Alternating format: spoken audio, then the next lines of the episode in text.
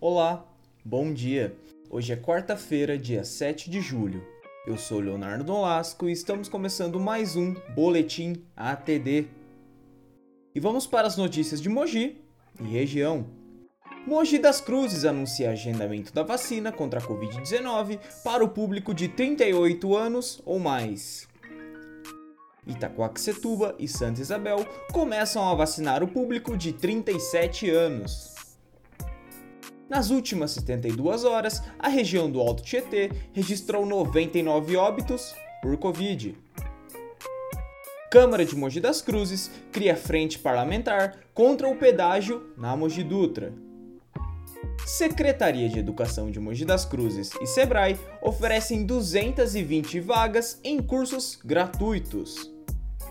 Na cidade de Suzano, quatro estabelecimentos são atuados por desrespeitar horário no fim de semana. Vamos para as notícias do Brasil e do mundo. CPI da Covid retira sigilo de conversas de telefone de Luiz Paulo Dominguete. Vacinação no Brasil. Mais de 13% estão totalmente imunizados contra a Covid-19 um milhão de doses da Janssen já foram aplicadas. Tempestade Elsa ganha status de furacão antes de chegar à Flórida.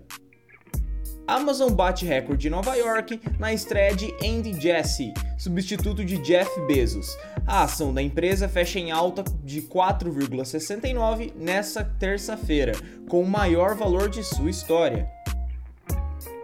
Repórter policial é baleado na rua em Amsterdã, na Holanda. A Argentina vence a Colômbia nos pênaltis e está na final da Copa América. Previsão do tempo. Bom, nessa quarta-feira, gente, e vai ser igual segunda, vai ser igual ontem. Então já deixa sua bolsa aí no carro, na mochila, porque a mínima hoje é de 10 graus e a máxima de 21 estamos encerrando mais um Boletim ATD. Eu gostaria de agradecer a todos por ouvir até o final e desejar uma ótima quarta-feira. E amanhã estamos de volta. Muito obrigado, um grande abraço.